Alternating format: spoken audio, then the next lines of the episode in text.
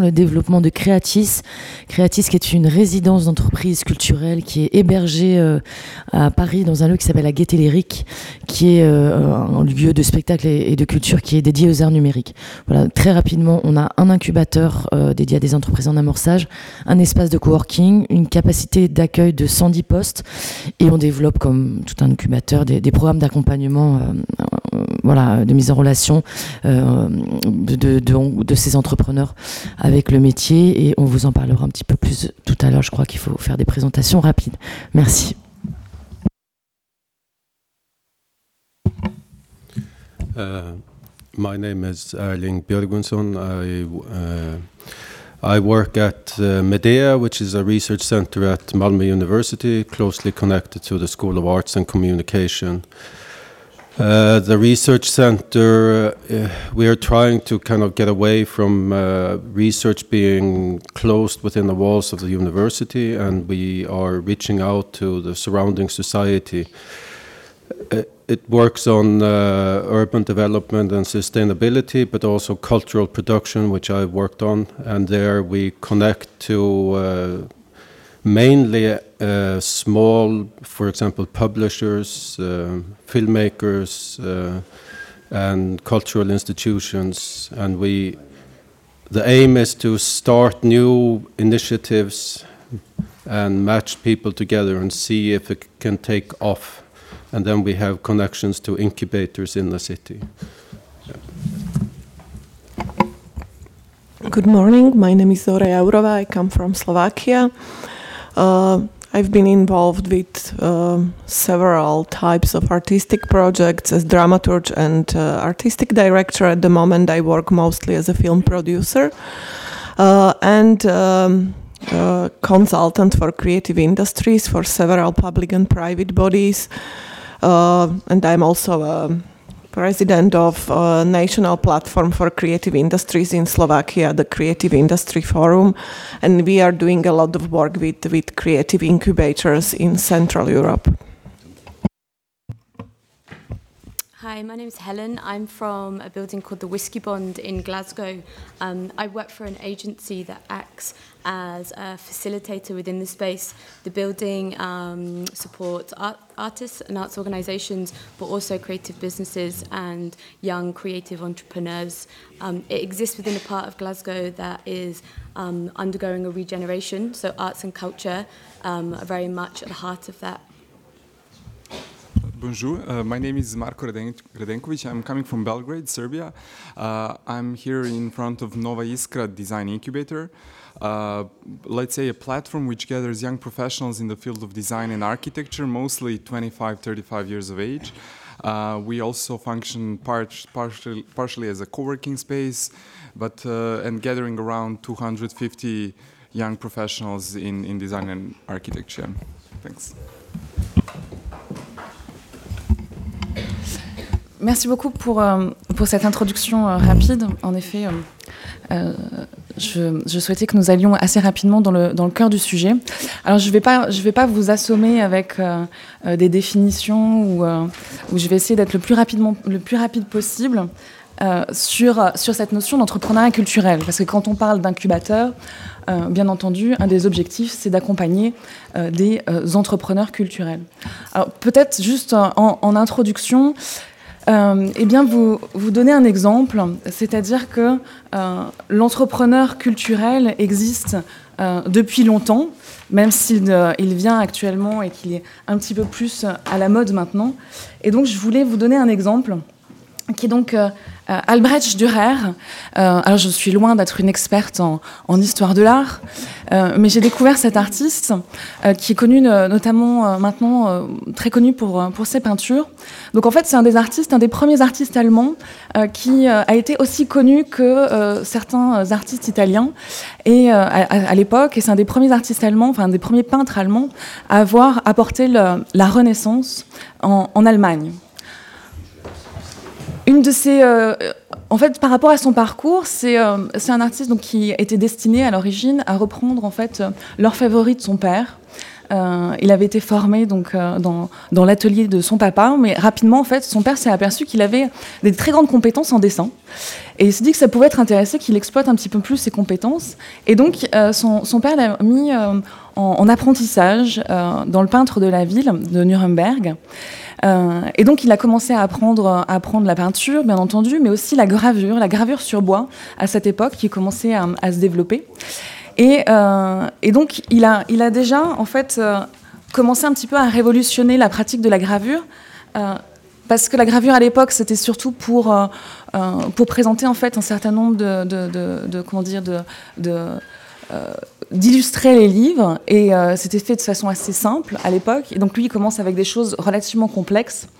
Euh, et puis, euh, grâce en fait à sa pratique en tant qu'orfèvre, eh bien, il, il apprend qu'il y a une nouvelle pratique qui se développe dans d'autres villes allemandes, qui est la gravure sur cuivre. Donc, il va exploiter en fait cette, cette, cette, nouvelle technique. Il va la développer.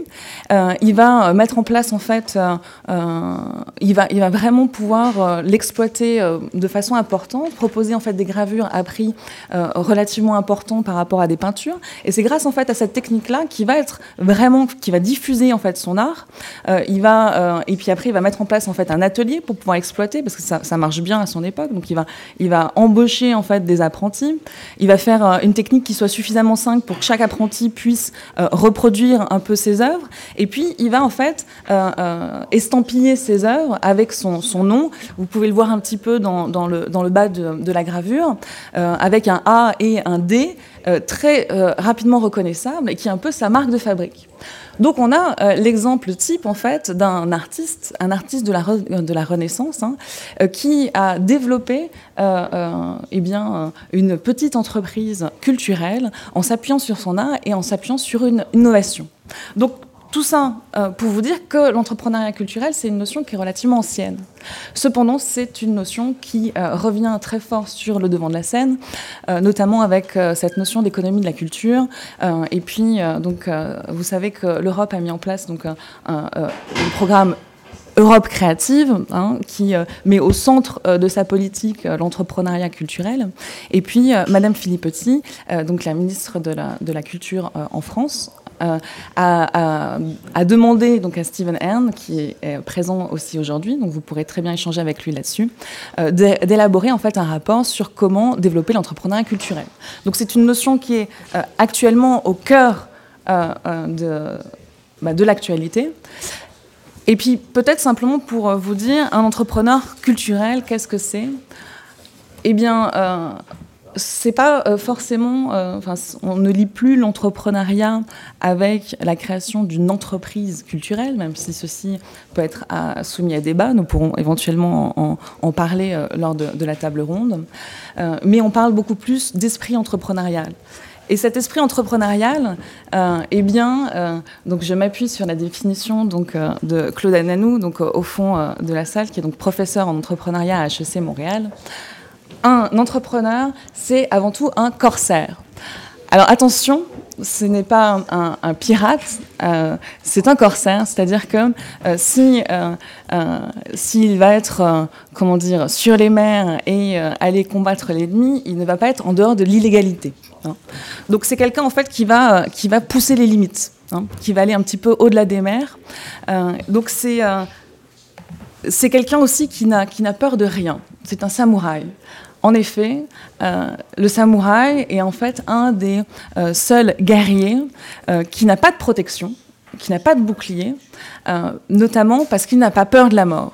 L'entrepreneur va aller sur le devant de la scène, il va aller se battre, il ne va pas hésiter en fait à prendre des risques. Et cette notion de risque est très importante, quelle qu'elle soit, hein, risque financier, mais il y a d'autres types de risques, surtout, surtout quand on parle d'entrepreneuriat culturel. Euh, et, je me suis permis en fait d'ajouter à la définition de Claude Adanou que finalement l'entrepreneur culturel c'est aussi un punk, dans le sens euh, euh, c'est quelqu'un en fait qui ne va attendre de personne qu'on lui dise que faire et comment le faire. C'est quelqu'un qui, s'il a une idée, il va avancer et c'est bien en, lien avec la comment dire, le mantra euh, euh, ben, de, la génération punk qui est do it yourself. Si tu veux faire quelque chose, fais-le. hein, n'attend pas de l'État, des autres, pour pouvoir le mettre en place. Je vous ai mis une rapide définition de l'entrepreneuriat culturel, mais je ne vais pas m'étendre là-dessus. Nous avons deux définitions ici. Euh, une définition de l'Union européenne, une définition donc, de, chercheurs, Blog and Taus. Euh, en gros, ce que je dirais, c'est que euh, ces deux définitions, donc, notamment cette Blog et Taus, expliquent que bah, l'entrepreneur culturel, bien entendu, c'est un, une personne qui est en, en charge d'une organisation culturelle, donc qui va produire un bien ou un service qui est dans le secteur euh, de la culture, même si cette définition est un peu tautologique, euh, euh, c'est le cas, qui va porter donc une innovation, hein, qui va porter une solution innovante. Hein, uh, innovative solution results in economically sustainable cultural enterprise. Hein. il y a cette notion aussi d'une certaine forme de rentabilité. pour être entrepreneur, on n'est pas dans le domaine du, euh, du, bénévolat. Hein. Il, faut, chercher à développer et structurer une organisation quelle qu'elle soit, euh, et euh, pour donc produire un bien ou un service. ce qui est intéressant par rapport à tout ça, simplement, c'est que est sur des structures qui ont à la fois une logique bah, d'organisation, de structuration, donc une logique d'entrepreneuriat classique, euh, entre guillemets, hein, c'est-à-dire de développement, mais à la fois sur une logique euh, culturelle. C'est-à-dire que le but premier quand même de l'organisation culturelle, c'est de produire un bien ou un service qui appartient à ce domaine-là.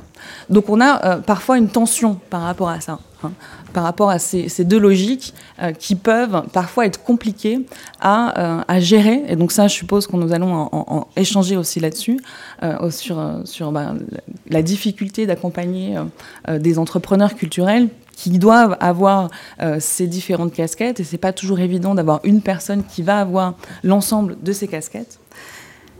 Et donc, en fait, une des spécificités, finalement, un entrepreneur culturel, euh, certaines personnes disent que c'est un entrepreneur comme les autres, mais qui euh, va avoir, va développer son activité sur un marché qui est différent, qui est spécifique, qui est le marché des entreprises culturelles et créatives. Et donc ce marché a un certain nombre de caractéristiques, euh, notamment, euh, euh, bien, par exemple, ne serait-ce que l'acte créatif en lui-même, bah, le, bien culturel a des, caractéristiques spécifiques, c'est un bien expérientiel, c'est-à-dire qu'on ne va pas, il faut le consommer pour pouvoir savoir si on l'apprécie ou pas, hein.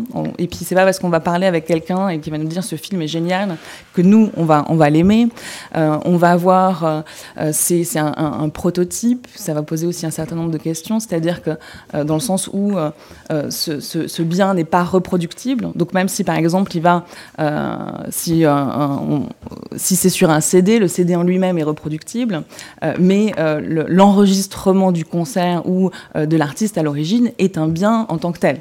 Hein, voilà. Euh, on, a un régime juridique qui est particulier avec la question des, droits d'auteur euh, en, France ou des, copyrights euh, ailleurs. bien entendu, on a aussi une question par rapport au coût, et donc ça c'est une problématique aussi qui peut être assez importante. C'est souvent des, des organisations avec des coûts fixes sont importants, euh, où euh, il faut mobiliser aussi beaucoup d'argent pour produire en tant que tel euh, le bien. Bon, bah, L'exemple type, c'est un film qui demande des, milliers d'euros pour pouvoir le, le développer, et alors qu'après, sa reproductibilité est beaucoup moindre. Donc on a un certain nombre de caractéristiques, je ne vais pas rentrer euh, plus en détail là-dessus. Je vous invite à, euh, si euh, vous voulez avoir des informations très intéressantes, à consulter les industries culturelles et créatives. C'est le dernier livre de Busson et Yves Evra, vous aurez un petit peu toutes les caractéristiques de ce domaine-là. Je ne m'étalerai pas plus là-dessus, c'était simplement pour cadrer un petit peu la discussion, euh, parce qu'on parle de plus en plus d'entrepreneuriat culturel, mais on, des fois on ne sait pas toujours euh, ce qui se cache derrière ça. Je vais donc laisser la place à nos, intervenants euh, sur cette notion d'incubateur, et puis peut-être tout simplement leur poser la question, pour débuter, finalement, c'est quoi un incubateur? Quel rôle ça a? Et à quoi ça sert un incubateur? Alors, c'est comme vous voulez, comme vous voulez prendre la parole. Si vous voulez prendre. On commence dans l'ordre. voilà. Bon, je pense que préalablement, on ne peut pas faire l'économie de, la question de la commande, c'est-à-dire pourquoi on fait ça. Je pense que la situation est en train de changer très fortement, très brutalement, en ce qui concerne les entreprises culturelles dans le monde. Et grosso modo, on a deux tendances. On a une tendance de méga entreprises. Euh, pour faire court, euh, Google remplace Hollywood. Donc grosso modo, c'est tous les gens qui contrôlent les, les canaux de distribution de l'information et des produits culturels. Donc ces gens-là sont en train de se regrouper pour faire des, des, systèmes, des méga systèmes ultra puissants. Je vous donne un exemple, il y a des, il y a des fonds d'investissement euh, internationaux comme euh, Providence Equity Fund, c'est 37 milliards et demi de dollars à investir dans le cinéma, les industries audiovisuelles, la musique, etc. Donc c'est vraiment des bulldozers gigantesques euh, contre lesquels les institutions publiques n'ont pas beaucoup de, de, force de résistance, qui ne prennent assez peu en compte la question de la diversité culturelle, alors que c'est un traité international. Donc ça, vous avez cette espèce de hyper concentration des moyens et des décisions et de l'autre côté, vous avez l'émergence des autorités, des autorités locales qui est de plus en plus forte, puisque euh, euh, ce sont de plus en plus les autorités locales, euh, les régions, les grandes villes, les métropoles, qui ont besoin d'affirmer au reste du monde qu'elles sont la région la plus créative, la plus attractive du monde, etc. Il y a une espèce de, compétition entre elles, entre elles toutes, et chacune d'entre elles a besoin pour cette question de, visibilité, d'image et de conquête de marché, de compétitivité, de renforcer ses, créatifs. Et donc la question de l'incubateur, c'est il faut faire ce choix. Est-ce qu'on est qu'on fabrique des sous-traitants, des entreprises ou des entrepreneurs culturels qui seront les sous-traitants d'une dynamique mondiale et très centralisée Ou bien est-ce qu'on soutient des créatifs qui vont porter une identité, une diversité culturelle très spécifique? Je parle bien de marché, hein, je parle pas de, je parle d'entrepreneurs, mais qui vont être très très liés ou disons très représentatifs d'un territoire et qui vont rentrer dans une espèce de compétition ou d'échange global, j'allais dire, de, euh, de, euh, de clusters de cluster créatifs local à cluster créatif local, mais dans une dimension globale. Donc il faut faire ce choix, parce que quand vous avez un incubateur d'entreprise culturelle, c'est exactement ça, c'est exactement la chose à laquelle vous êtes confronté. Est-ce que vous créez, est-ce que vous soutenez des créatifs qui vont faire leur choix, leur expérimentation et tenter de créer leur propre marché, ou bien est-ce que vous créez des sous-traitants de méga entreprises? Ça, c'est une question politique puisque le financement des incubateurs vient souvent euh, des autorités publiques. Donc il y a un choix d'investissement qui est un choix politique. Alors Ferdinand, c'est bien parce que là tu commences avec euh, plein de problématiques et plein de questions que je vais vous poser. C'est préalable à tout le reste parce que si tu ne réponds pas à cette question, tu n'as pas le même, selon comment tu réponds à cette question, tu n'as pas le même incubateur et les mêmes entreprises culturelles. Donc si je, si je résume un petit peu euh, euh, votre point de vue, en gros, euh, vous, l'incubateur finalement, c'est une façon de défendre une certaine vision artistique et de soutenir ben, des, des, créatifs. Non, ça, c'est mon point de vue personnel, ça, n'intéresse personne. Mais par contre, les gens qui me donnent de l'argent pour cet incubateur, c'est la région, c'est la direction économie de l'emploi de la région, c'est la direction de l'économie et de l'emploi de la ville. Et eux, leur mhm. commande, c'est de dire nous sommes la plateforme régionale la plus créative et la plus attractive du monde. Débrouillez-vous comme vous voulez, mais on veut que vous souteniez des entrepreneurs locaux qui vont pouvoir mhm. afficher ça. Ça, c'est leur commande politique. Alors, on reviendra justement après sur, sur la, question de, bah, du fonctionnement de l'incubateur. Comment est-ce que vous êtes financé, puis peut-être les implications que ça peut avoir. Euh, donc, euh, Swazik, peut-être, pour toi, le rôle d'un incubateur? Euh, Ou plutôt le, rôle de votre incubateur? Voilà, ma question c'était savoir si c'était le rôle d'un incubateur ou d'un incubateur d'entreprise culturelle. Pour moi, il y a une petite nuance, mais peut-être qu'on va en parler tout à l'heure. Eh bien, on, peut partir, oui, peut-être la partir déjà sur la différence entre les deux. Donc pour toi, un incubateur, ça sert à quoi? Et puis finalement, un incubateur culturel, à, quoi ça sert?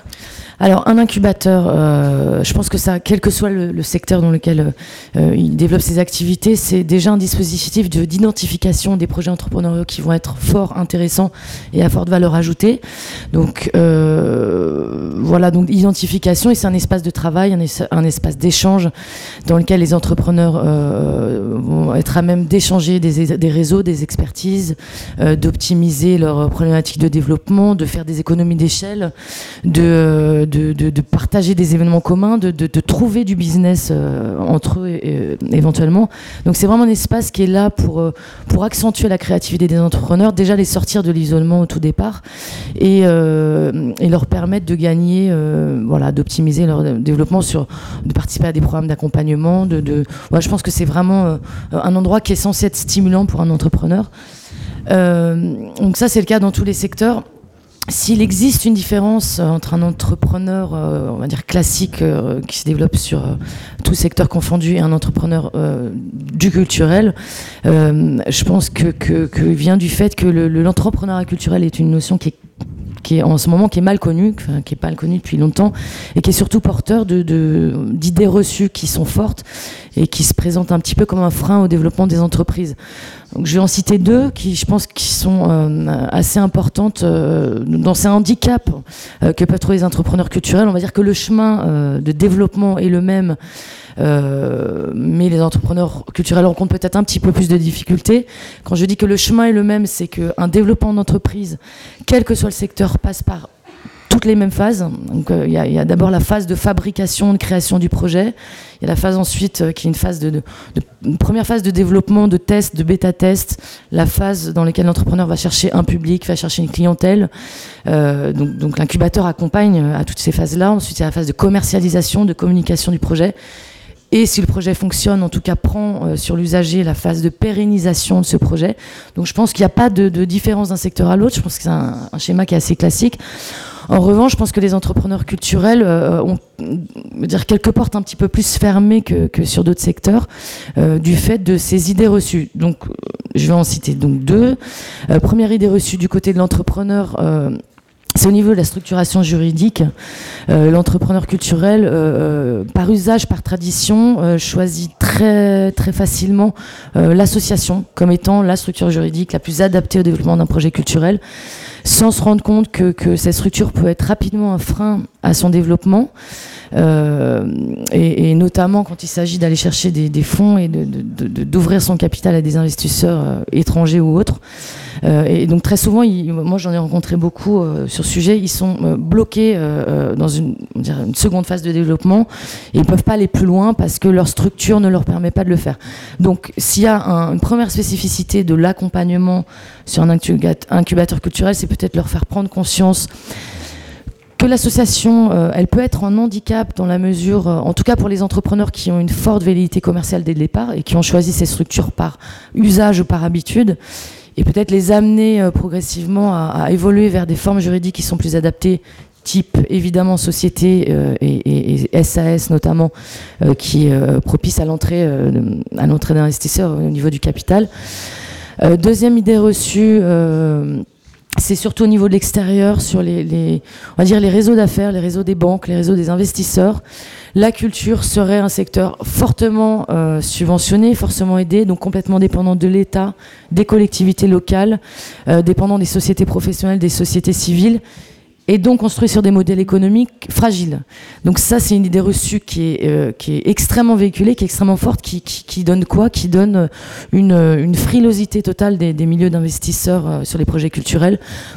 c'est la raison pour laquelle je disais qu'il y a un petit peu plus de portes fermées pour un entrepreneur culturel. Donc là, sur l'incubateur, la mission, c'est euh, bah, peut-être une mission de pédagogie auprès de tous ces secteurs-là. On a un gros travail à faire, on, l'amorce. Mhm.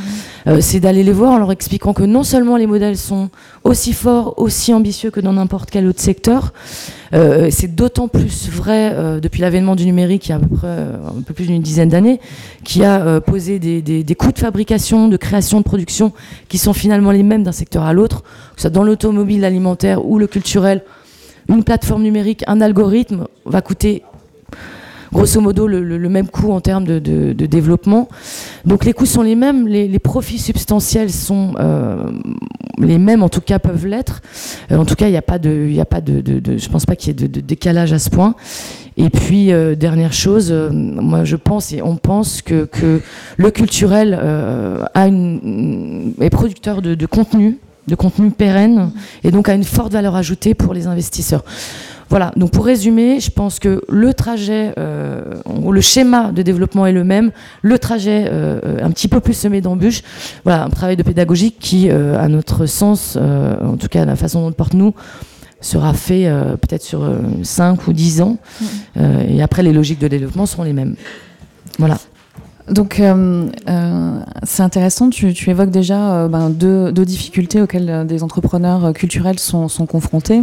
alors ça m'intéresserait, donc on y reviendra après, de savoir si ces difficultés sont spécifiques à la France ou si au niveau européen nous avons le même type de, de problématique. c'est la question. Voilà. Je me pose aussi aujourd'hui. donc ça fait partie des questions que j'aimerais bien que nous, nous, abordions. Mais on va finir d'abord ce tour de table sur la question du, bah, du rôle d'un incubateur.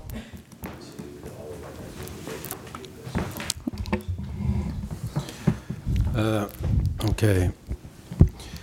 Uh, what we are, I think uh, it's interesting what has come up here. What we try at Medea to work at, which is actually quite difficult, is to have a focus on uh, what we call new public spheres. Uh, so instead of focusing strictly on products, markets, and uh, we are trying to look at and open up for a space to discuss alternative public spheres.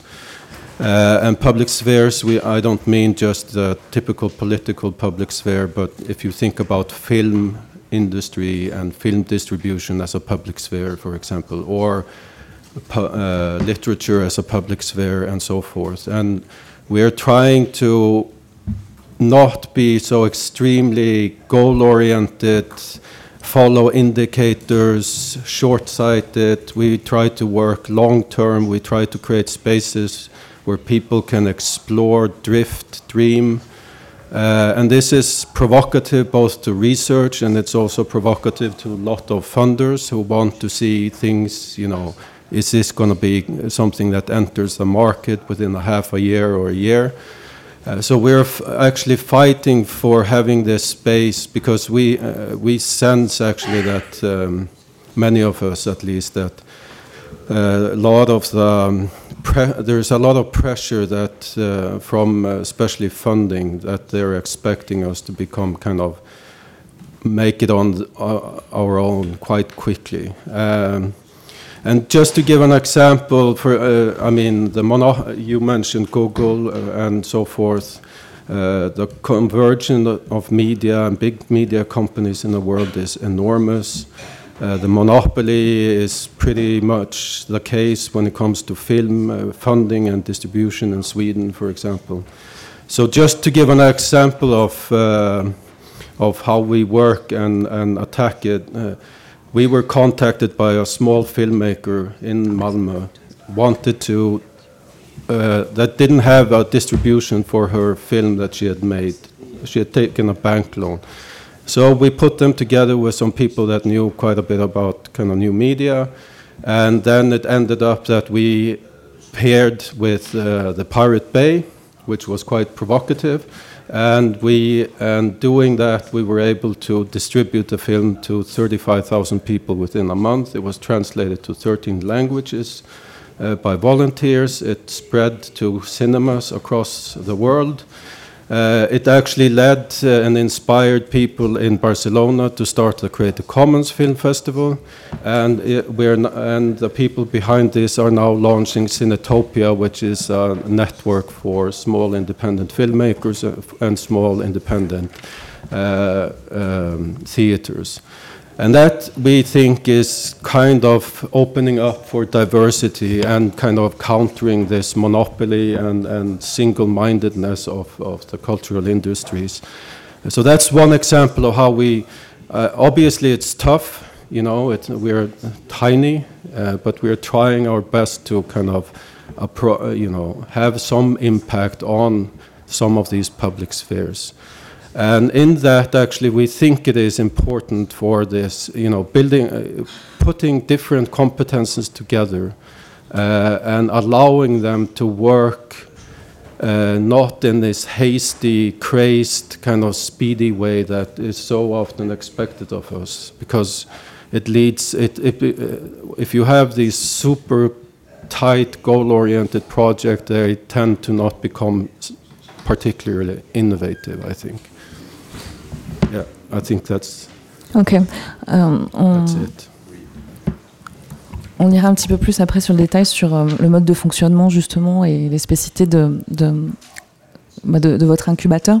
Euh, J'aimerais en fait euh, euh, sauter Zora puisque passer directement à Eline qui pour aller sur continuer sur des personnes qui s'occupent vraiment d'incubateurs et puis on reviendra donc sur la vision de Zora qui a peut-être une vision un peu plus globale puisqu'elle a fait tout un travail justement de mapping et d'identification des incubateurs dans, dans- l'Europe de l'Est.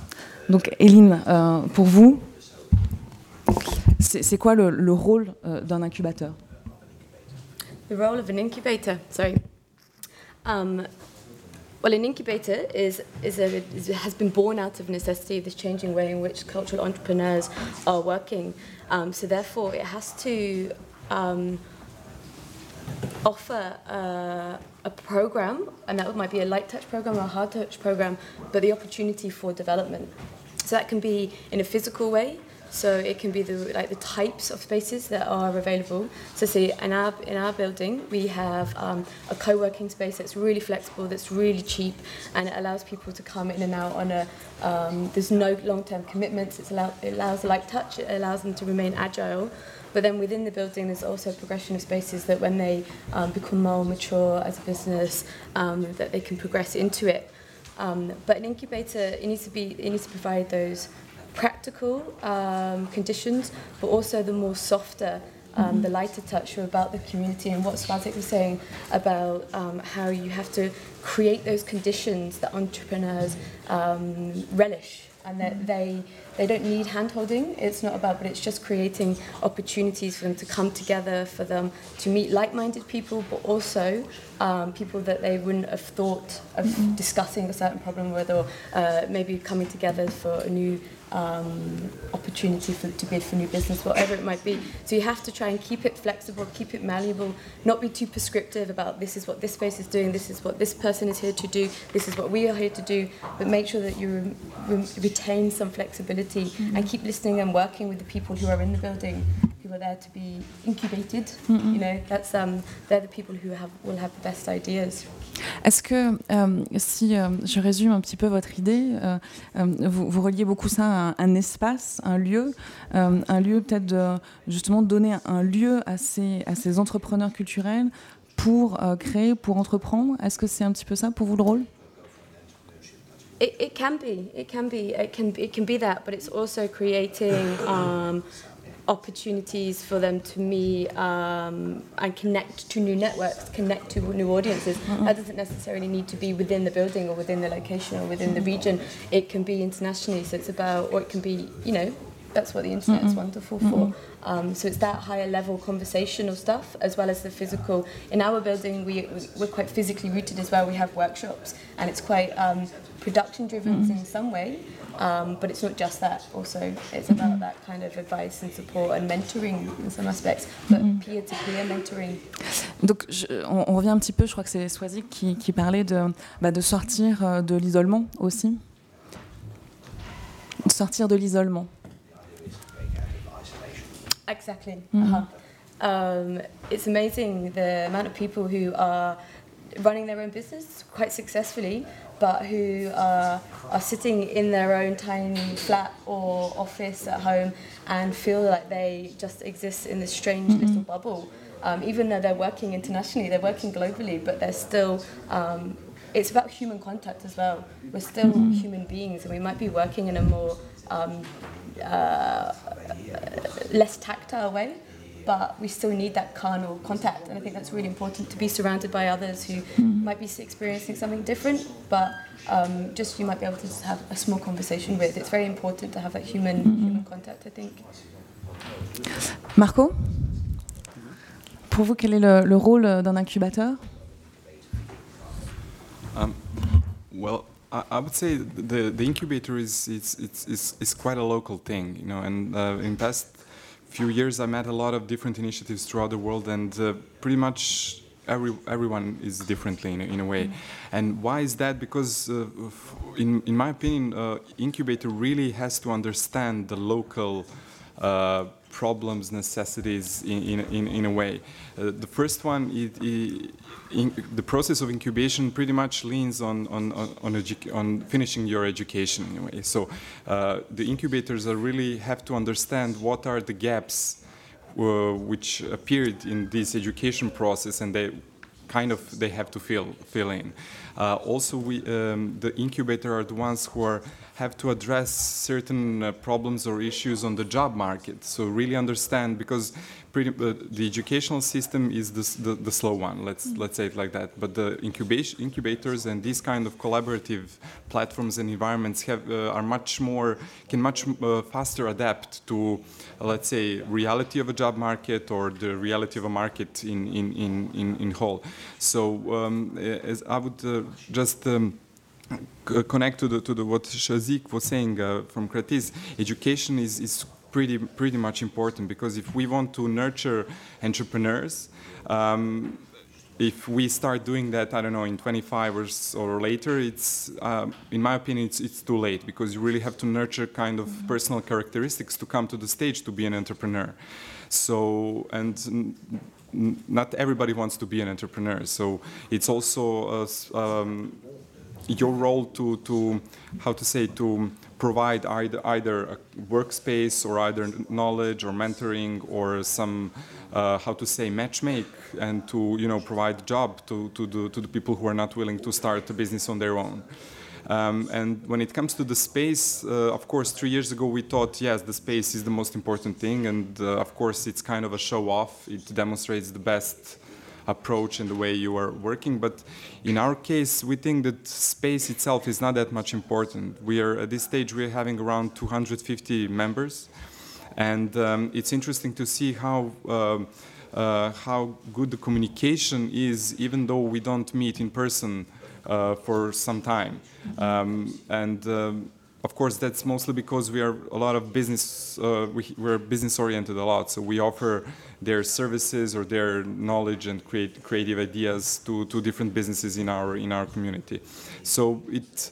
For me, education is, is, is one of the key words, but also I would just say one last thing is um, there is a huge trend, um, especially in the culture or creative industry, trying to um, follow the trend of the ICT uh, hype around the, the startups, investments, and so on. And uh, you know, it's it's quite an quite a hype and topic in uh, the Balkans. But um, for me, uh, it's it's really hard to replicate that kind of uh, way of thinking to the culture or creative or design process uh, as itself, because it's pretty much uh, a bubble, which is uh, not real real one. Uh, you know, with all these seed investments, uh, angel investors, and so on. And now we see that there's a lot of incubators who are not dealing with ICT sector, trying to replicate these formats into, you know, which is quite a violent m- model to be replicated in the in the field, especially in the field of design, uh, if I could say from our example. You know. Donc, si, si- si je comprends bien, euh, vous avez constaté qu'il y avait un certain nombre euh, d'incubateurs dans le secteur culturel qui euh, euh, essayaient de répliquer la- les, les- modes de fonctionnement de l'entrepreneuriat classique. Uh, n- we're not trying to replicate. No, no, vous non, Uh, mais, euh, de- yeah. non, mais yeah, but we, uh, we're uh, seeing we're seeing that, Uh, that uh. and actually it's it's also a part of you know because we are constantly analyzing okay because we are working with people designers architects who are mostly providing services you know and uh, what we are trying to do is to show them that they don't just have to be oriented on you know providing services to profit oriented companies and so on. So we are pretty much trying to initiate projects who are more socially or community based and you know to try to see or perceive design from a different perspective. And uh, i think that's also role of the incubators or these collaborative platforms you know so that you don't just chase what market needs or what market shows you know flashes the investment or whatever on. Uh, i think that we are also in a position that we can kind of you know put step on the brake and say, okay, in which direction we are going, what we can do, you know, just having all, all of us together. Donc c'est intéressant parce qu'on voit que en fait la problématique qui est interne aux, entreprises culturelles, donc cette tension qu'il peut y avoir entre euh, l'économie, le marché et le, produit culturel, euh, l'incubateur se trouve euh, confronté directement à cette notion-là et ça fait finalement partie des choix que vous devez faire quand on, on monte un, incubateur et donc ça rejoint un petit peu par rapport aux problématiques que Ferdinand, Ferdinand évoquait. Si je... Et euh, peut-être, euh, ben pour le coup, puisque euh, on, a quand même commencé un petit peu à parler du détail de l'incubateur, je vais rapidement rebondir quand même là-dessus, et puis je reviendrai après avec, avec Zora. concrètement, si moi je suis un entrepreneur culturel, Marco, qu'est-ce que vous proposez à Nova qu'est-ce que, Quel type de service vous, juste pour qu'on comprenne vraiment ce que c'est qu'un qu incubateur, notamment parce qu'en France, par exemple, des fois, il y a un petit peu, nous, on différencie, euh, on a tendance à différencier incubateur, donc c'est avant la création d'activité, et pépinière, qui est supposée être une fois que l'activité est, euh, faite. Euh, c'est pas partout euh, euh, pareil. Donc, vous, à quel moment est-ce que vous intervenez et quel type de service vous proposez? Uh, uh, to be, I'm not a designer, just to be clear. I, I, my background is culture manager, and but I, I hang out, and um, a lot of my friends are designers, architects, and so on. And I was uh, one of the motives, motives why Nova Iskra was initiated in a way that I was very mad to them because they were not, you know, making this next step in order to, you know, live live what they do. And then I started asking question, why is that? And the, the, I realized that you know during their education, especially you know on design art schools, they don't get any education in connection to entrepreneurship, business, or whatsoever. And of course, they're totally left to, to themselves at the end. And then we said, okay, if we uh, start to deal with those issues individually, it's a long process, there's a lot of energy wasted, so let's try to group together. So, of course, after this initial contact of, you know, finishing your studies, trying to find your clients or to mm-hmm. position yourself on the market, um, space is required to need it. So we offer them, you know, beneficiary prices and you know try to be uh, uh, competitive in that sense. But also um, we initiate a lot of programs, uh, educational programs in terms of you know how to re represent themselves, how to form the price. We have uh, free legal um, uh, consultations every every mm. month, you know, so they can consult. So Donc ça veut dire moi en tant qu'entrepreneur euh, culturel, je frappe à votre porte. Euh, comment, enfin, comment ça se passe well, welcome. Uh, well, Thank you. Yeah, uh, but uh, initially, um, we because we are we are self-initiated in a way. Mm -mm. So we we live, but when I say live, we cover all our operational costs from just the co-working mm co-working space. Uh, our programs are totally free. We are actually doing them pro bono as as as as a key to keep the community together and that's quite important because we would be totally useless without the community and uh, our members. Um, so the programs are uh, on the offer to them. Uh, also, we do uh, something um, which is much more business oriented. And when we come to the okay, what is the legal entity of the incubator? We have three of them. So we were always thinking what we would like to do, and then we would try to find a way how we do it. So actually, we we are an NGO, we are a limited viable company, and we're also creative, registered as a creative agency. What we do is we offer their services, their ideas to companies. Either we do a matchmaking, or we create mm-hmm. tailor-made teams to address certain projects or certain clients. So we also offer them projects uh, from which they get paid. And just to give you a, sh a, short statistics, so far we had around 50 designers and architects who were um, being our residents using our workspace and uh, around for around 60% of them mm. we provided uh, enough job uh, so that they pretty much use all of our resources totally for free and um, I think more than half of them literally got bigger, so they were big enough for Nova Iskra, so they mm-hmm. started on, on their own. And that's, I think that's a good statistics at the moment, you know, for first year and a half. Oui, oui, vous êtes encore hein, euh, très, très récent, ouais. un an et demi.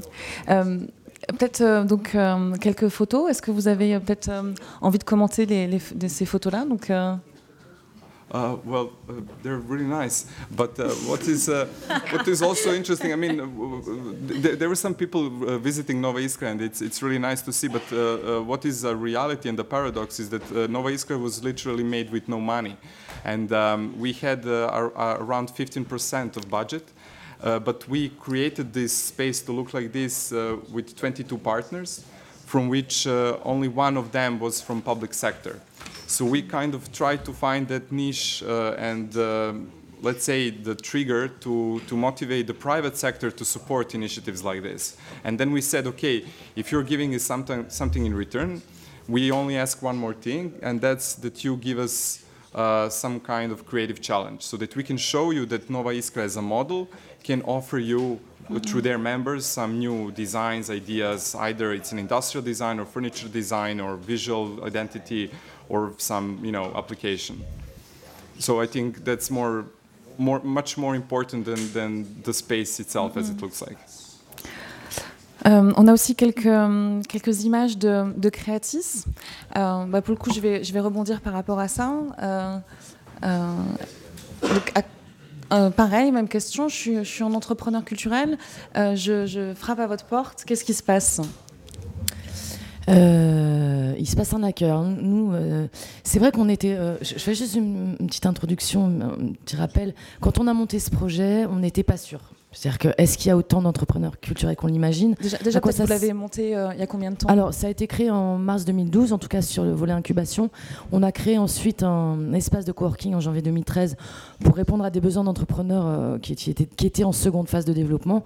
Euh, notre, notre ambition étant d'accompagner également sur un, un long terme, sur un, un, écosystème qui est pour nous plus efficace, il est intergénérationnel. Donc, on a des entrepreneurs qui ont 22 ans, qui montent leur première start start-up. Il y a aussi des entrepreneurs qui ont 20 ans de métier, 30 ans de métier, qui, qui, créent un projet numérique après euh, avoir développé, euh, je sais pas, des, gens qui ont développé des entreprises de communication, de marketing qui marchent très très bien, qui emploient 25-30 salariés et qui font leur passage au numérique et qui sont euh, des gens malins, qui ont l'intelligence de, de, se mettre à proximité de, de, jeunes développeurs de 20 ans, de 25 ans, de, de gens qui, qui, maîtrisent des techniques de marketing euh, liées au net. Donc c'est tout ce mélange pour nous qui est vertueux, qui fait vraiment le, gros intérêt. Et, voilà, quand on a un entrepreneur qui vient nous voir, euh, euh, très clairement, donc euh, évidemment, on l'accueille. Il y a un processus de sélection qui est sur, des critères. Donc déjà, il faut développer un projet culturel et numérique puisque le lieu est dédié aux arts numériques. Et on a besoin d'entrepreneurs de, de, avec une certaine maturité. Je rejoins ce qui été dit tout à l'heure sur le fait que oui, il y a un, défaut de, de, de connaissances quelles sont les logiques entrepreneuriales euh, sur le secteur culturel? Ça n'a rien d'évident. Euh, c'est extrêmement développé dans les, dans les pédagogies d'écoles de commerce. Euh, tout ce qui est d'apprentissage du culturel qui passe souvent par les facultés sur des secteurs qui sont sur la médiation culturelle, sur des, sur, des, choses un petit peu plus abstraites. C'est vrai que nous, on a, on a affaire à des entrepreneurs qui, qui découvrent mmh. des notions qui sont notions d'un modèle économique. c'est complètement effarant. Moi-même, c'est vrai qu'à 20 ans, je ne savais pas forcément ce que c'était. Mais la différence entre eux et moi, c'est que euh, eux montent des startups et des, et des projets numériques. Il euh, y a quelque chose que je voulais ajouter, si tu me le permets, euh, par rapport à tout ce qui a été dit sur qu'est-ce qu'un incubateur, qu'est-ce qu'un incubateur culturel. J'ai entendu, on a tous un rôle d'accompagnement, de valorisation, d'identification, de mutualisation, parce que je pense qu'on pense tous que le secteur culturel est un secteur qui est à fort potentiel, qui a été complètement sous-développé. Je parlais de l'investissement tout à l'heure. Euh, à plein d'autres niveaux, ça a été sous-développé. Donc, euh, on a tout ce rôle-là. Au-delà de ce rôle euh, de valorisation et de mise en lumière de ces projets, je pense qu'il y a aussi une chose qu'on n'a pas évoquée, c'est que je pense que l'incubateur, l'incubation euh, correspond complètement à une modification qui est plus qu'une tendance, qui est une modification structurelle d'un rapport au travail, qui est sur des formes de travail collaboratives euh, euh, ça touche pas euh, que l'entrepreneuriat, ça touche tous les secteurs. On est beaucoup sur de l'échange, sur de la communauté. Voilà, donc ça c'est une société numérique qui, aussi commence à poser ces nouveaux modèles. C'est pour ça que je parle de structure et pas de tendance. Et que les jeunes entrepreneurs aujourd'hui sont déjà dans cette culture, ont besoin d'être dans ce partage et dans un esprit qui est finalement un esprit très open, open source. On parle beaucoup des MOOC en, en pédagogie, donc c'est une problématique euh, d'échange euh, qui, est, qui, est, euh, qui est forcément dans l'optimisation et je pense qu'ils ont, ils ont, bien, ils ont bien intégré ça, bien compris ça. Je pense qu'ils sont, euh, pour finir, pas m'étendre là-dessus euh, euh, complètement dans leur époque. Et je pense que l'incubateur, même s'il y a une volonté de la part d'entrepreneurs qui, ont, qui se disent qu'ils auraient eu envie de dispositifs comme ça au départ, qu'ils auraient peut-être gagné 5 ans dans leur développement, euh, je pense que c'est aussi une lecture de ce qui se passe en ce moment et une façon de, glisser, de suivre avec ce changement structurel. Euh, juste concrètement, est-ce que vous faites, euh, euh, à quel niveau vous intervenez? Est-ce que vous faites seulement de l'accompagnement? Est-ce qu'il y a aussi un financement? Est-ce que vous mettez Alors brièvement, l'accompagnement, il consiste en accompagnement donc comptable, juridique, apprentissage mhm. de qu'est-ce que la gestion d'une société. Certains nous voir en ne sachant pas ce que c'est que la TVA, mhm. une charge sociale, etc. Donc on leur apprend ça, ça va très vite. Mhm. ensuite, il y a un, donc tout ça évidemment c'est très appuyé sur un réseau d'experts, de partenaires qui sont des experts comptables, des experts euh, en communication, des avocats spécialisés sur le numérique et sur le culturel. Euh, on a des designers euh, qui, qui, aident les entrepreneurs sur des interfaces. On a des, des, des experts en, en technique, nouvelles techniques, enfin pas nouvelles techniques, mais en tout cas peu connu en France, qui est le growth hacking, une technique de marketing digital. Euh, j'en passe, il y a énormément euh, d'experts. Donc on apporte ça euh, sur des séances individuelles, sur des séances collectives quand les problématiques sont problématiques à plusieurs entrepreneurs, et sur des conférences, sur des sujets beaucoup plus larges. Je vais en citer un très rapidement qu'on met en place sur une série qui s'appelle Web We Want. C'est une problématique sur le web de demain. comment créer des projets numériques en prenant en compte les libertés individuelles. Donc on pense aussi que le sujet éthique politique a une vraie place dans l'entrepreneuriat aujourd'hui. Euh, donc c'est un mouvement mondial, mais qui est, développé euh, en France par un, collectif qui s'appelle l'Assemblée virtuelle.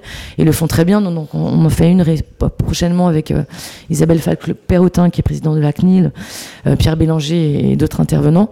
Donc un, un programme d'accompagnement qui est le plus possible assis euh, sur les, besoins des entrepreneurs. Moi, je leur dis tous les jours, mon terreau de travail, c'est vous autant je vais voilà, inventer, je vais créer des, ateliers euh, parce qu'il me semble euh, pertinent. Maintenant, plus euh, il m'amène des sujets, plus moi je serai pertinent dans ma façon d'accompagner. Et dernière chose, l'accompagnement, évidemment, la recherche de financement. On est labellisé Paris Innovation Amorçage. C'est un dispositif qui a été mis en place entre la ville de Paris et la Banque publique d'investissement qui consiste en des, donc des soutiens financiers. Donc, c'est des subventions au montage des projets innovants. Donc, c'est de la recherche développement qui sont en général de 30 000 euros, donc ce qui n'est pas rien quand on monte son projet, et des prêts à taux zéro qui, peuvent aller, qui vont le plus souvent jusqu'à 100 000 euros. Donc on les accompagne dans l'élaboration de ces dossiers. Et dernière phase sur l'accompagnement en financement, euh, on les met en lien avec des experts en, levée de fonds qui les accompagnent sur le problématique euh, ben, voilà, de, recherche d'investissement. Merci, on comprend un petit peu mieux comment est-ce que vous fonctionnez. Euh, même question pour Whiskey Bond. Ben voilà, comment est-ce que alors, vous avez un petit peu commencé à, expliquer, euh, ou peut-être que vous voulez un petit peu euh, réagir sur, euh, sur les photos que, que vous m'avez envoyées.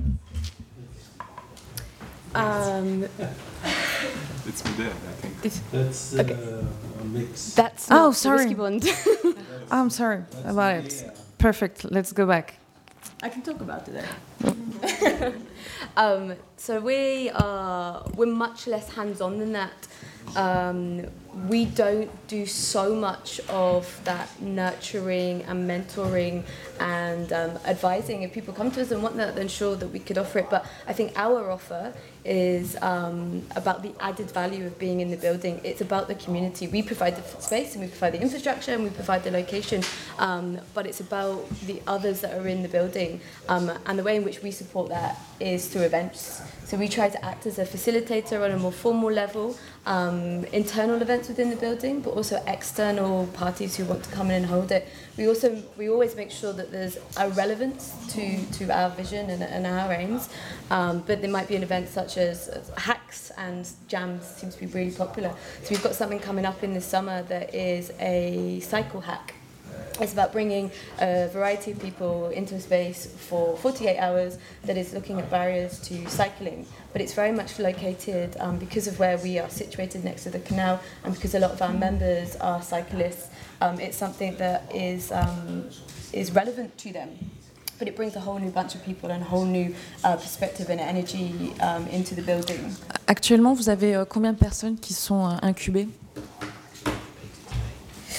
Um, well, we've got we're only half full. we're a young building, I guess. Um, so we've got 20,000 square meters over seven stories, and we've only got um, half of that developed. The top half is being developed currently.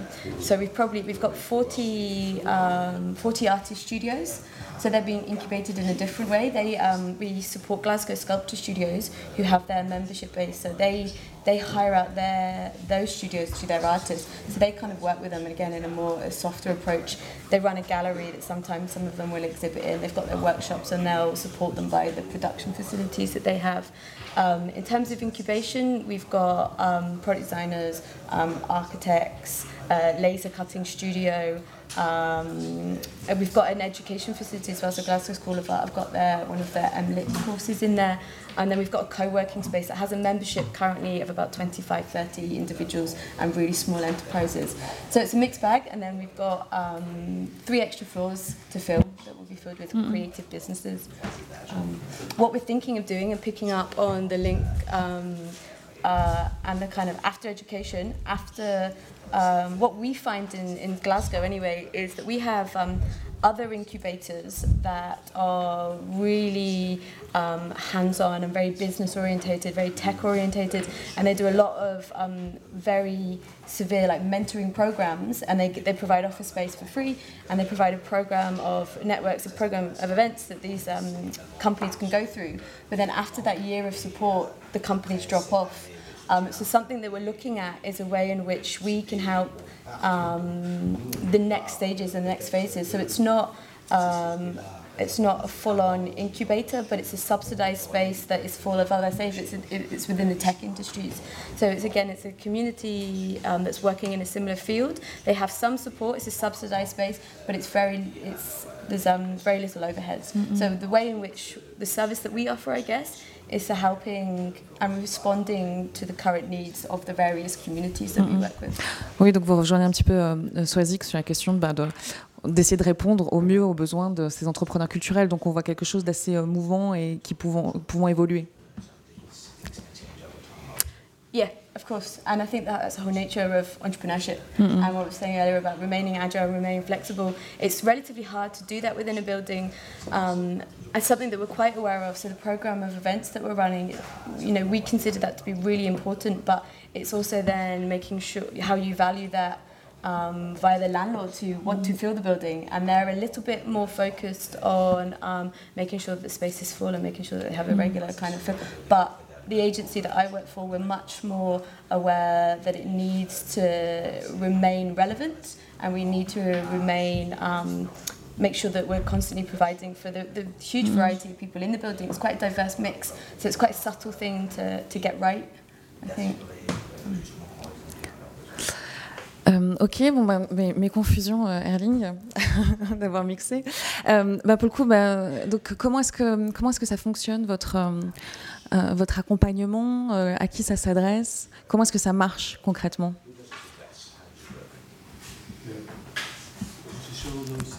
Sure. Uh, yeah, first of all, to situate it, uh, I mean, uh, in Malmö we have something called Media Evolution, which is a big place where a lot of small companies can uh, rent small spaces or shared offices or workshop uh, or studios and so forth. We have also Malmö Incubator, which is uh, that helps uh, small initiatives to take off. So we are sometimes we call us kind of pre-incubator or things like that. And uh, what we do is, I mean. Uh, we both go out to uh, different stakeholders, but a lot of small entrepreneurs, NGOs, companies come to us, and then we uh, try to see in what way can we uh, match them with skills and knowledges uh, so that we can do uh, small scale experiments, iterative experiments, and various experiments to say, see where could it go. So we try to be quite open ended actually. Uh, and then if it takes off and it turns out to be interesting, then we uh, help out. So one thing is matchmaking, like some people have been talking about skills and competences. So we might match them with researchers, sometimes with students, uh, sometimes with uh, other companies and expertise and so forth. Uh, and then uh, we just uh, and then it's very important that we hands-on we build prototypes or or try out in some way what we want to achieve.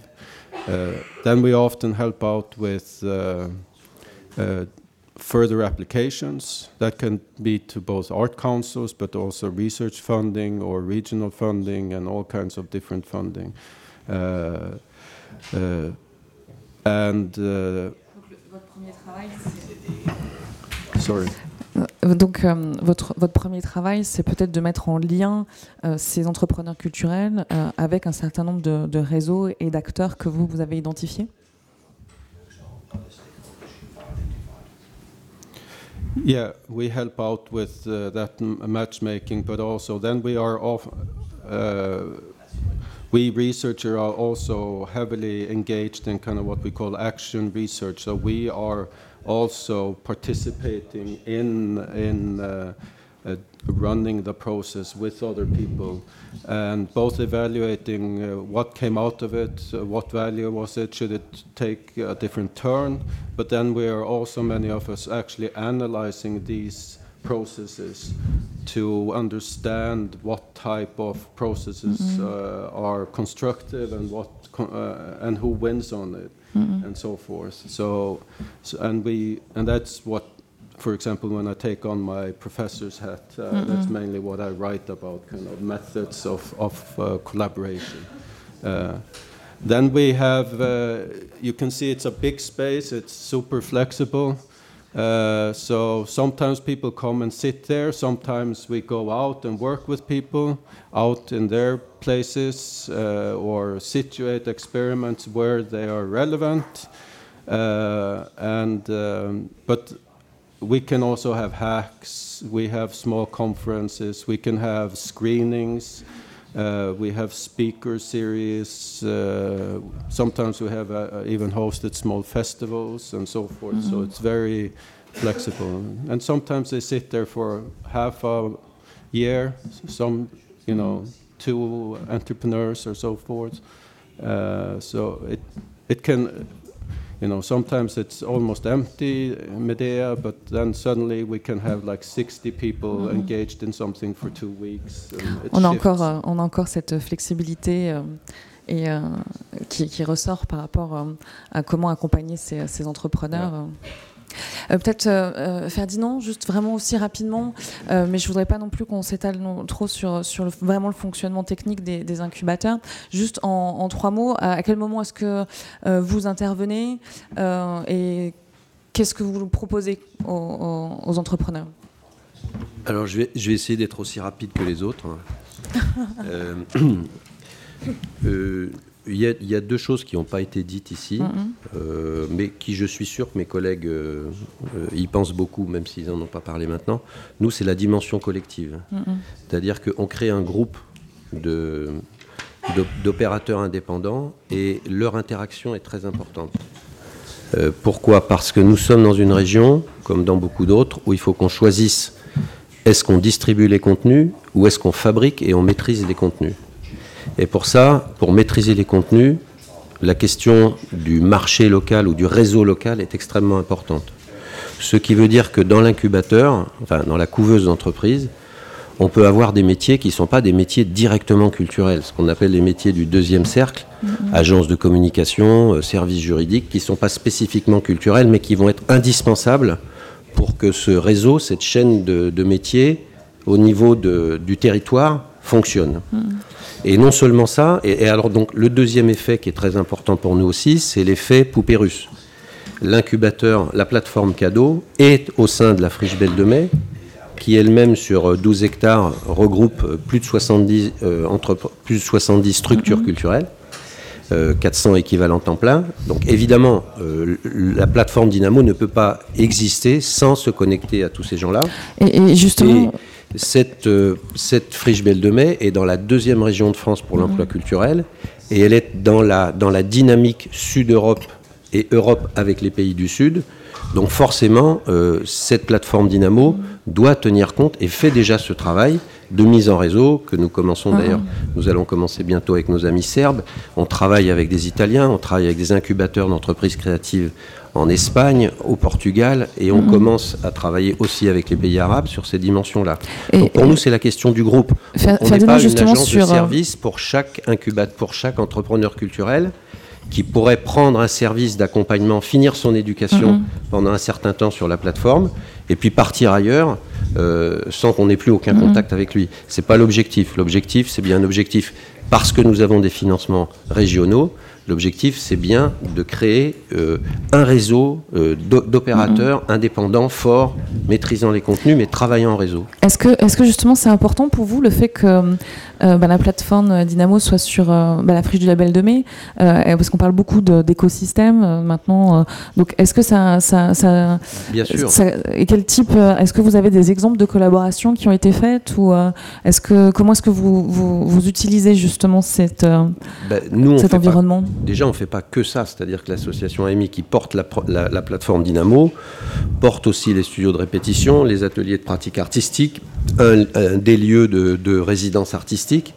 Et donc, évidemment, et un festival, tout ça fonctionne en- en- dans un écosystème qui est plus facile à dire qu'à Mhm. faire. hein. C'est toujours très compliqué. C'est pour ça que je demande des Parce qu'il y a exemples. Des choses qui vont plus vite et d'autres qui vont pas assez vite. Enfin, on est toujours en train de porter ce genre de plateforme, c'est euh, donner des coups de frein, euh, donner des coups d'accélérateur, parce que tout l'écosystème est un petit peu euh, br- bricolage quand même, parce qu'on on n'est pas encore, on est aussi, on hérite aussi d'un système qui est très sectorisé. Et moi, j'ai beaucoup de mal avec ça. On est sur le secteur des musiques actuelles, le secteur culturel, alors que si on part du point de vue du développement local, on est sur, un- on est sur une dynamique transversale, c'est-à-dire qu'on va traverser- travailler avec des banquiers, on va travailler avec des logisticiens, on va travailler avec euh, le secteur de l'éducation, de la santé publique. Et, c- les modes de financement ne sont pas du tout adaptés à cette transversalité. Donc pour aller chercher de l'argent, on est obligé de se resectoriser, ce qui nous fait perdre énormément de temps et qui n'est pas très moderne, je dirais. Donc il y a vraiment une- aussi un changement de mentalité à travailler avec nos interlocuteurs. Et je peux vous dire, par exemple, moi qui suis dans l'affaire depuis très longtemps, j'ai beaucoup de mal à discuter aujourd'hui avec les chargés de mission culture des collectivités locales, alors que les chargés de mission économie-emploi commencent à venir sur cette dynamique. Donc le discours s'est inversé. Au début, on n'arrivait pas à parler à ces gens-là, et maintenant, ce sont nos meilleurs interlocuteurs, alors que les interlocuteurs culture, qui sont très secteur-secteur, n'arrivent pas à comprendre cette dynamique de développement local, qui est très politique. Je m'excuse, euh, on parle tout le temps de pragmatisme, mais là, on est en train de toucher, avec cette histoire d'incubateur, vous touchez directement au développement local, donc vous touchez directement à des enjeux politiques. Alors, alors pour le coup, euh, eh ben, je, vais poser la... hein, je suis pas très... je vais, Je suis vais- généraliste. Ah, Mais, mais très bien, euh, tu, tu as introduit euh, bah, une question qui est, euh, que je, je voulais justement demander à Zora. Bah là, on est sur un certain nombre de, de- de difficultés bah, fran- françaises.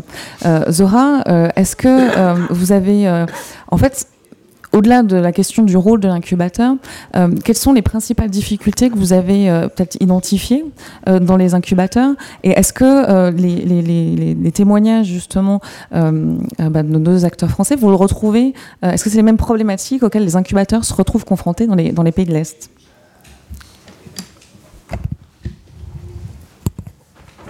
Maybe I come back to your uh, first question about the definitions. Uh, in a way, I will summarize what other people said. If you think about this whole idea of incubators, which is now very hype and uh, buzzing everywhere, uh, what is actually a business incubators because it came from the business sector. It's basically you take the people with idea and you send them out after a while with a successful venture. That's what incubator is for. Now, if we think about and and you do it via different means. You do it via space concentration, via coaching, technical administrative support, um, uh, even access to funding, providing access to funding, or and main thing you provide the networking to them. But if you think about the the cultural and creative incubators or application of these. Um, um, systems in the cultural and creative sector. Uh, partially, it is the same. You take the people with the idea and you want them to have a successful something at the end. Uh, maybe the difference is what is considered as a successful venture within the sector of creative and cultural industries. Uh, and uh, that's why I think the, the maybe the idea of incubation was somehow hijacked from the cultural sector by business sector because if you think about it the process of incubation is something which is very essential to the creative process.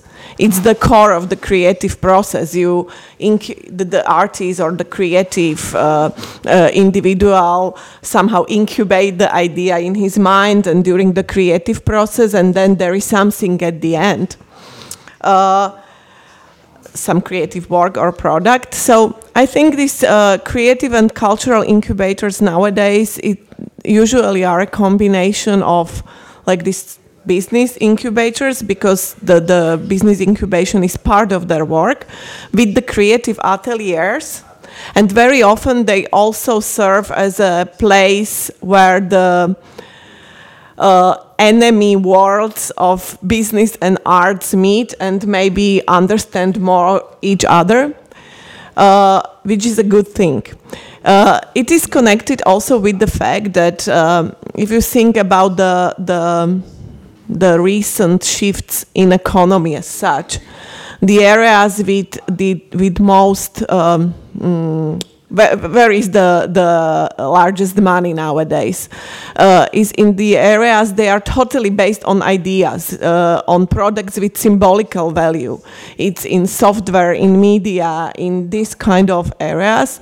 And that's why actually even the business sector uh, understood that they need people with creative ideas. And that's why i think this um, uh, coming together back uh, of those two words is something very positive. And in a way, it's a very positive um, mm, result of even financial crisis, because suddenly even the the um, businessmen need to search for new markets, new business model, more flexible uh, and more creative. Uh, so it's again a chance of creative and cultural sector to actually mm, mm, be on the top of the the events.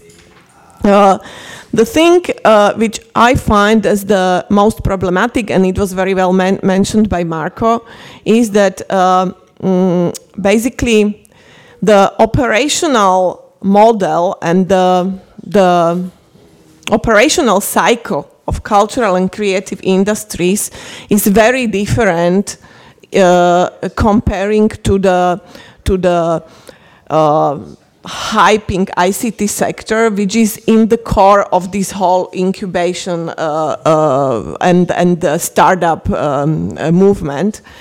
Uh, and the idea of startup incubation is very simple. You somehow take people with interesting idea they create something it's usually software or an application and the, the business model is based on very quick and very high revenue so it's something which you can easily replicate. Then you sell the software, and uh, if it comes to the risk or venture capital, uh, it comes back to the investors within the the mm, time of two, three, four years uh, it can replicate its assets uh, 10, even 20 times. This is not the case of cultural and creative industries at all. Uh, the operational and business models are different. Uh, they are slower. They would never uh, come up with this kind of quick growth. Uh, and basically, the main thing if we talk, talk about incubators is that that incubators in the traditional uh, definition is something temporary. So you take on uh, somebody, you incubate, and then send him to the world. I have a child who was in incubator for two months, so I know something about that. Uh, but this is not exactly the case of cultural and creative industries because very often the incubation process is not about the business incubation, but it's about the project incubation. And people actually want to stay there because they feel well there. And it's the very process of, of creation and of networking and of uh, intermingling of different uh, uh, ideas that is essential to what they do. So I think this is something we need to be aware of, and that was, um, we were working on this study, I can offer to you a book. We were mapping the cultural and creative incubators in Central and Eastern Europe. Uh, and we're trying to find some specificities, which is not the, the issue of this debate, but uh, basically this was one of the main recommendations that if there is a need or an effort to establish a cultural and creative incubator is very important to, to um, look into the specificities of the sector, even from the business point of view, because every incubator needs some investors, whatever they are, and uh, so they cannot expect actually something the cultural and creative sector can never offer. But if they expect the right things, it can be very viable also from the business point of view.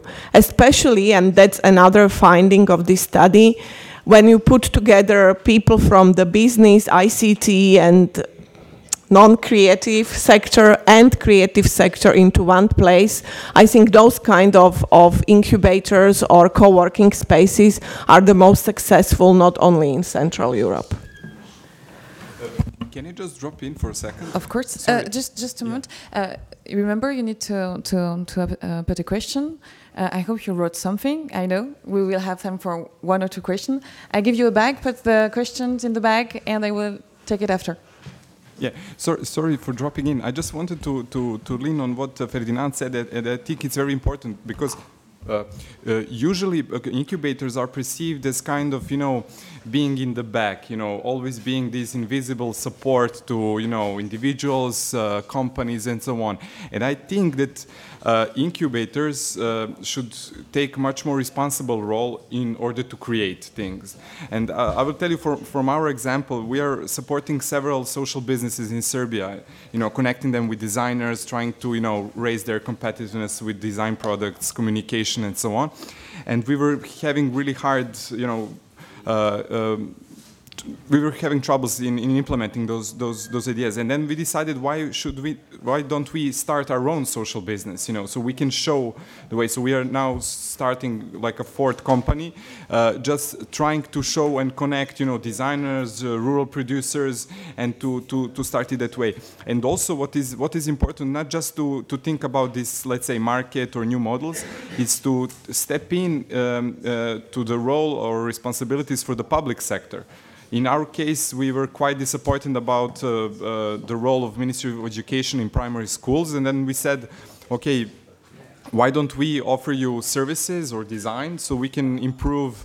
Uh, so at, at, the moment we are now initiating a project of redesigning uh, classrooms in, in primary schools in Serbia which haven't been changed in last 50 years to, to be honest. So and those are let's say even though we are an incubator and you know gathering all the people and giving them their support we are literally involving these members back to these projects who are which are much more social or community based so and, and i think that's really important uh, to be because incubators are generating let's say the critical mass either companies or creatives or startups and try to you know tingle them to think more more socially or more communi uh, community based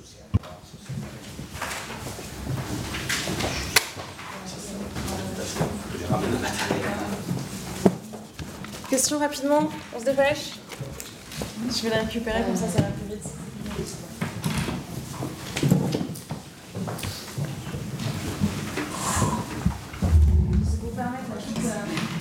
personne timide d'avoir la possibilité de parler.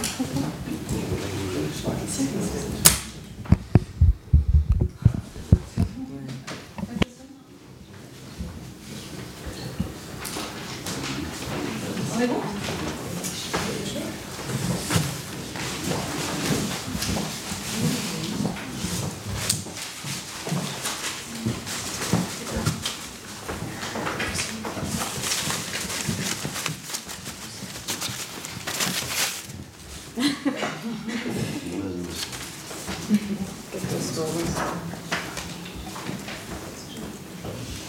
Okay, so I'll read it out.